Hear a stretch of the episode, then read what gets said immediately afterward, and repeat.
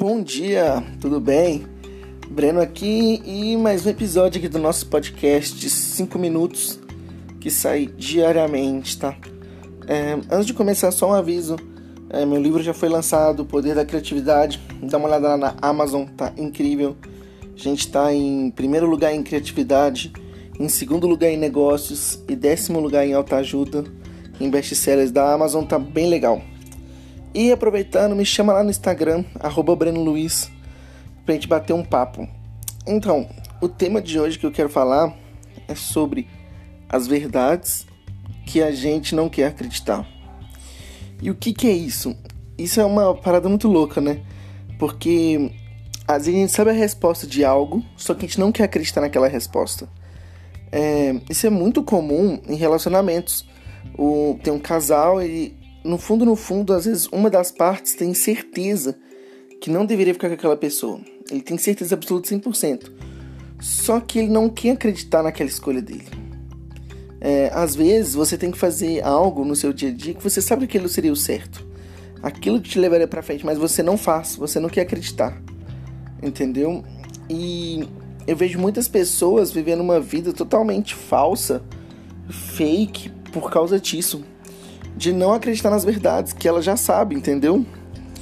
Então, pensando nisso, eu comecei a meditar e a refletir sobre como trazer a verdade para fora. E uma coisa que eu fiz para trazer minhas verdades para fora foi começar a colocar num papel, colocar num papel escrito é, o, porca, o porquê de cada, de cada coisa, né? O, qual a motivação real porque normalmente algo que acontece na nossa vida não é simplesmente aquilo, é muito mais profundo. É outra coisa que gera aquilo. E eu comecei a pensar no que tem gerado certas coisas, entendeu? Então, por exemplo, eu sei que eu preciso acordar mais cedo. Mas eu não quero acreditar nisso. Eu quero acreditar que não, pô, eu posso acordar a hora que eu quero e minha vida vai ser ótima. Só que toda vez que eu acordo bem cedo, meu dia rende muito mais, eu consigo fazer muito mais coisas. Mas eu quero acreditar que eu posso acordar meio-dia. Entendeu? Só que não é real. É, é possível, mas improvável, entendeu? Então, eu comecei a anotar. E comecei a, a ser uma pessoa, é, como vou dizer, uma pessoa mais sádica sobre isso. E a gente vê muito também na política, né? Quem é normalmente de direita e de esquerda quem é de esquerda não consegue ouvir nada da direita. É totalmente cego. E às vezes também quem é da direita é totalmente cego para quem é da esquerda. E os dois ficam em mundos polarizados e acho que os dois estão certos. Só que às vezes pode ter um ponto um do outro que tá certo para eles, entendeu? Não necessariamente um tem a verdade absoluta. Só que as pessoas estão perdendo a capacidade de enxergar a verdade. É, quando eu vejo, por exemplo, pessoas defendendo alguém que tá preso, tipo assim, vem, o cara foi julgado, vários juízes, várias coisas, tá tudo provado. Ele tá preso. Você pode discordar, mas é complexo, porque você tá falando que você sabe mais que todo mundo ali, entendeu? Então, é uma coisa que eu tenho aprendido muito é sobre uma coisa que eu aprendi com meu mentor, Carlos Damasceno, né? Bispo Carlos Damasceno, que a gente precisa obedecer mais.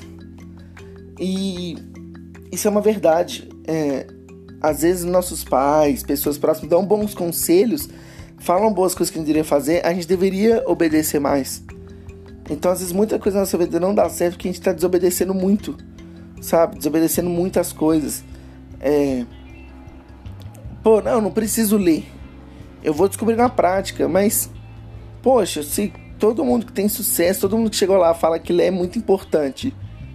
Realmente, se você acha que você pode estar certo achando que não deve, lógico que a gente tem que também ter nossa vida, nossa, a gente tem que ser disrupto, a gente tem que ter nossa mentalidade, mas tem certas coisas que é melhor obedecer. Tem certas coisas que é melhor você se encontrar e falar, não, poxa, isso aqui eu vou fazer. Mesmo que seja um sacrifício, sabe? Mas em prol de algo maior, é incrível. E a única forma que você vai conseguir fazer para trazer as verdades vai ser com tendo um propósito na sua vida. Qual é seu propósito de vida? Reflita e descubra isso. Muito obrigado. Até amanhã com mais um podcast tamo junto. Me siga lá no Instagram, arroba Breno Luiz. A gente vai trocar uma ideia, me chama pra conversar. Falou, fui!